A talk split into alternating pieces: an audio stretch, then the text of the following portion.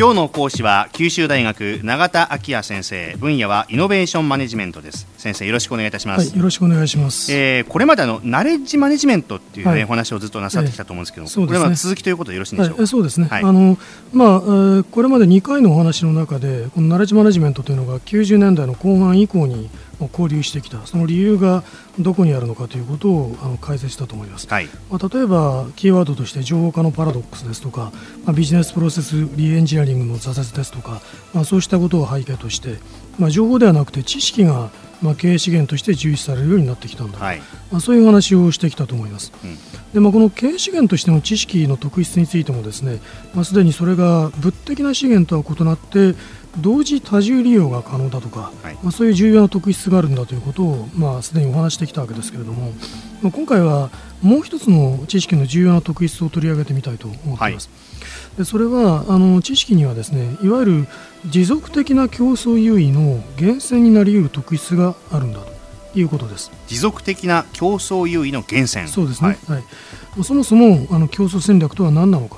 でそれに対してどういう考え方が取られてきたのかということからお話しすると、まあ、全体像を把握していただきやすいかと。でこの競争戦略っていうのは、まあ、一般的にはあの企業が何かある経営目標を達成する上でですね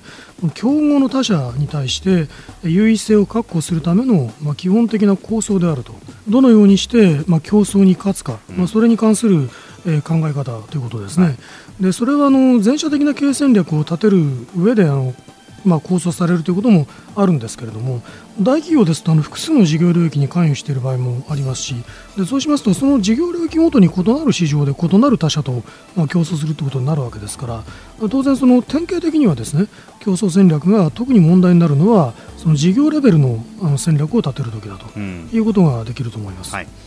でさてその競争戦略においてはですね大変まあ影響力を持ったの理論があの存在しています、ハーバード大学ビジネススクールのあのマイケル・ポーターという教授が1980年にですねあの競争の戦略という本を書き、さらにあの1985年には競争優位の戦略という本を書いてるんですが、はい、まあ、そうしたあの著書の中で打ち立ててきたあの理論ですね。はい。でこのポーターの競争戦略論というのはどういう特徴があるかというとその企業の業績というものはその企業が属している産業の構造ですとかあるいはその企業の市場における地位、まあ、ポジションですねそういうまあ環境条件によって決定されているんだという考え方をまあ背景にしているわけです。はい、でこの環境条件の分析にあたってえー、ポーターはその競争状態を規定する5つの要因というものを重視しているわけですね。でそれらは例えばその既存の事業領域の中で、まあ、企業間の競合関係があるそれがどの程度のものなのかそれからその当該の事業に対する供給業者の交渉力がどれほどのものなのかそれからその事業の市場における顧客の交渉力はどれほどのものなのかそれからその事業領域への何かこう新しい参入業者というものが存在するかもしれないという脅威ですね。そしてその当該事業の領域に代替してしまう置き換えて置き換わってしまうようなあの製品サービスがあの現れるということの脅威ですね。でこういったあの5つの要因を、まあ、企業は徹底的に分析した上で。で、まあ、自らが優位性を確保できるポジションに位置取りしていくための戦略を採択すべきであると、まあ、そういうことを推奨しているわけですね。はい、でその際にまあ取り入る戦略の基本パターンについても、まあ、ポーターはあ提唱考え方を述べていますね。で例えばの価格の優位性を確保するために取られるコストリーダーシップと呼ばれる戦略。それからまあ自社の製品サービスを他社と差別化するための戦略。そしてまあ特定の市場に集中するという戦略です。でこういうまあ考え方を取ることから、まあ、ポーターの競争戦略論というのはポジショニングアプローチなどとも呼ばれることがあります、はい、まあ、これは、まあ、いわば正面からこう打ち合うような競争をあえて回避する戦略、うん、あるいは、まあ、究極的には戦わずして勝つということを目指す、まあ、そういう戦略だというふうに言うことができるだろうと思います。はい、一方ではこういう競争戦略論に対する批判も行われてきているわけですね。うん、で最もまあ根底的なポーター批判というのはその考え方があまりにまあ環境決定論的だというものです。うんつまりあの同一の環境にあの直面している複数の企業はいずれもポーター的なアプローチを取るとすれば、まあ、同一の結論に到達するかもしれないわけですね。けけれどもそのどの企業も同じ環境に直面しているからといって同じ戦略を取ることができるとはまあ限らないわけです。はいはいはいえー、それはまあそれぞれの企業が保有している内部資源がユニークに異なるということがあるからですね、うん、だから取りたくても取れない戦略があるということです。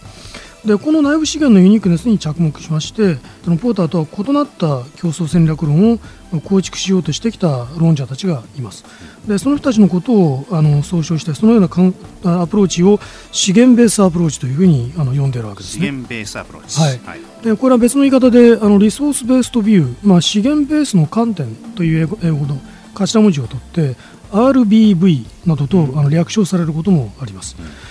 でこの資源ベースアプローチを取るあの論者たちはですねいかにしてその競争優位の持続性が確保されるのかということを、まあ、積極的に議論してきました、うん、そしてそのプロセスで見えてきたものがその持続的競争優位の源泉にはとりわけ知識という経営資源がなり得るんだということだったわけですね。うんまあ、議論していくうちにこう見えてきたっていうなんかこう、はい、理系の世界ではなんかそういう実験の過程で偶然発見されたみたいなイメージになりますけど経済の世界でもそういうケースよくあるんですか、うん、まああの実験ではありませんけれども議論を重ね理解を深めるうちにより本質的なファクターが次第にあの明らかになってくるという側面があるだろうと思いますね。うんなんかそういう側面で見ると面白いなって感じもねしながらお話を伺ったんですけども、うん、では、えー、ここまでのお話をまとめていただいてキーワードを挙げていただくとするとどうでしょうか、はい、まあ今日は本当にいろいろなあのお話をしましたけれども、うん、あの次回以降のお話につなげるという意味で、はい、特に資源ベースアプローチ、うん、それから持続的競争優位っていう言葉をちょっとこうご記憶いただいておくとよろしいかと思います。はい、それを踏まえた上でまた次回のお話を伺うということにしたいと思います、はい、えー、今朝は九州大学永田昭也先生でした。ありがとうございました。ありがとうございました。